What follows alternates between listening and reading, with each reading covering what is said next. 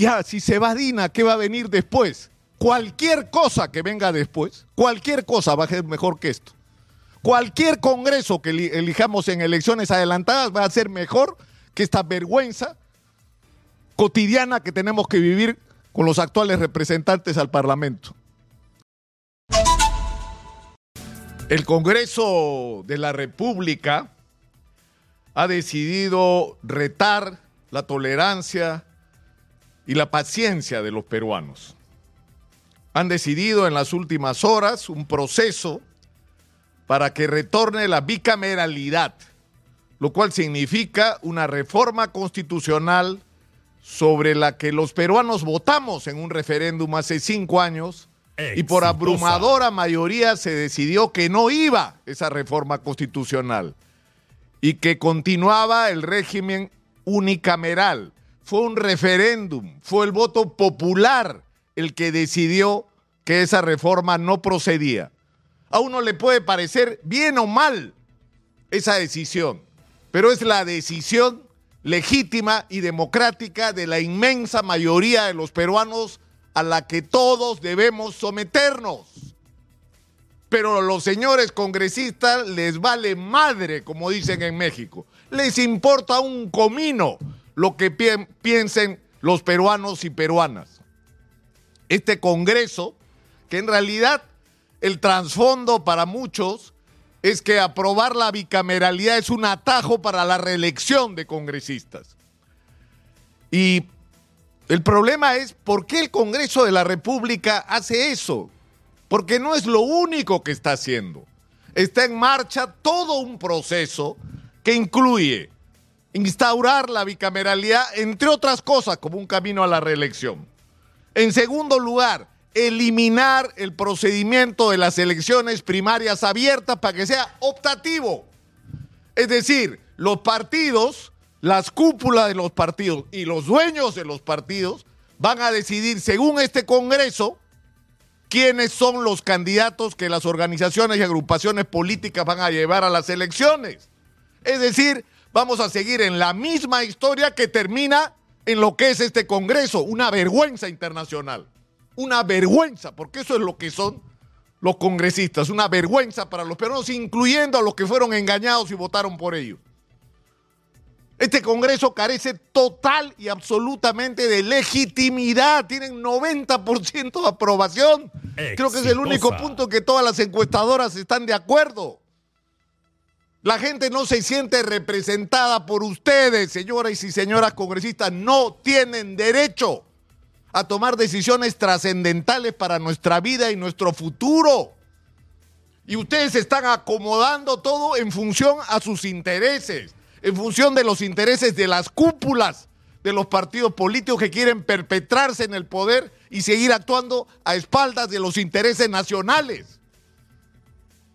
El problema es que no es solo esto de la bicameralidad y, la eliminación de las elecciones primarias abiertas, que es el método democrático para empezar a depurar y democratizar el procedimiento de selección de candidatos y de representantes Quieren cambiar la colaboración eficaz, la legislación sobre colaboración eficaz. ¿Para qué? Para hacer más difícil la lucha contra la corrupción y, quitarle filo a este instrumento valiosísimo, con todos los efectos con los que se ha aplicado.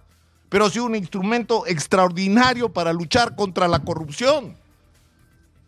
Y quieren intervenir en la Junta Nacional de Justicia no movido por intereses así altruistas, sino porque quieren controlar el sistema de justicia o sueñan con eso y quieren sacar al presidente del Jurado Nacional de Elecciones porque quieren poner uno de ellos. Entonces, ¿por qué no se dejan de hipocresías, transparentan las cosas y deciden de una vez ustedes quién nos debe gobernar? Elijan ustedes al presidente o la presidenta de una vez. Elijan ustedes quienes quieren que sean congresistas y nuestros supuestos representantes. Están retando la paciencia y la voluntad de la gente. Todo tiene un límite. Todo tiene un límite y se están protegiendo los del Ejecutivo al Congreso y los del Congreso al Ejecutivo para quedarse hasta el 2026.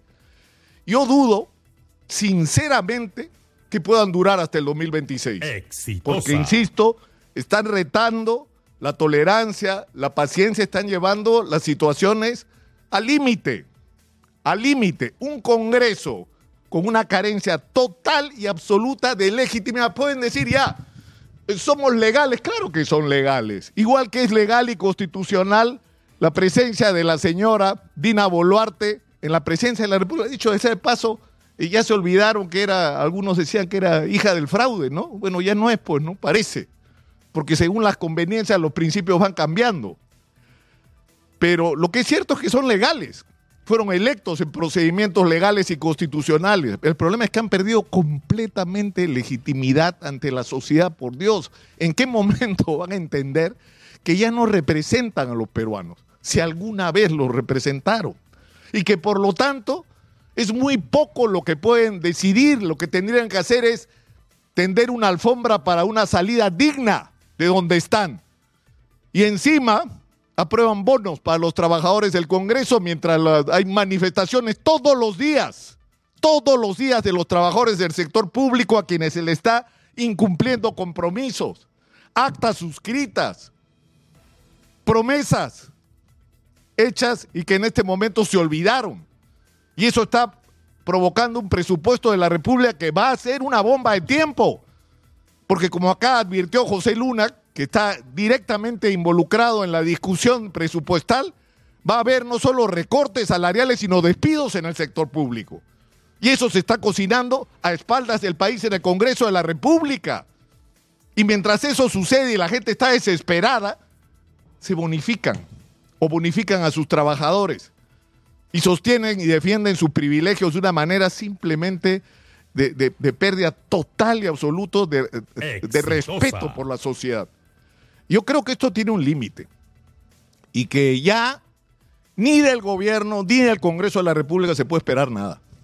Yo creo que este es el momento en que la sociedad se tiene que poner en movimiento. Y la interrogante de, ya, si se va Dina, ¿qué va a venir después? Cualquier cosa que venga después, cualquier cosa va a ser mejor que esto.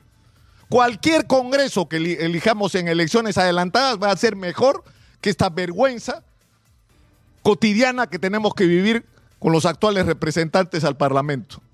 Esto tiene que cambiar y depende de nosotros. Si seguimos pasivos, si seguimos como, contemplando cómo nos pasan por encima, cómo simplemente son insensibles a los sentimientos, los sufrimientos y los problemas de los peruanos.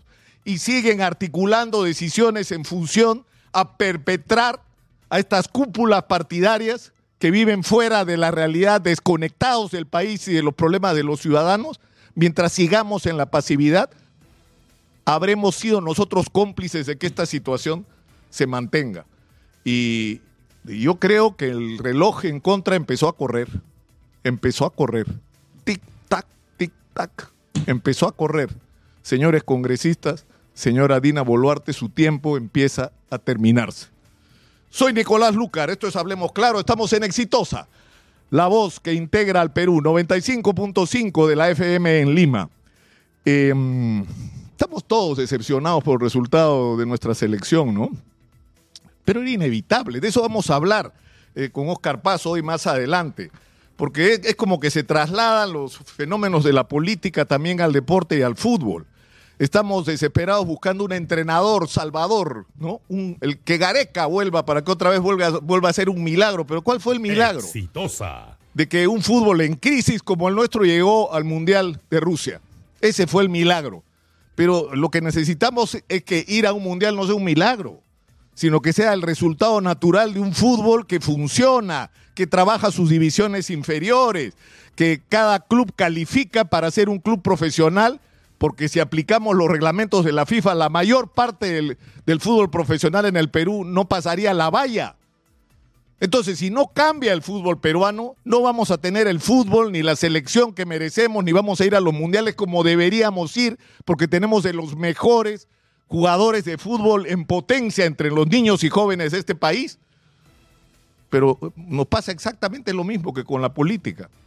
¿no? Hay que cambiar las cosas, no, no hay que cambiar de entrenador, hay que cambiar la dirección del fútbol peruano y tener una estrategia de largo plazo como la que propuso Gareca, porque si alguien era consciente de que las cosas no daban más como estaban fue el propio Gareca, porque lo que nos dijo finalmente he hecho lo que podía hacer con lo que había a la mano, pero esto ya no puede seguir, esta generación ya terminó, y por lo tanto hay que producir cambios. Pero eso vamos a hablar más adelante esta mañana también.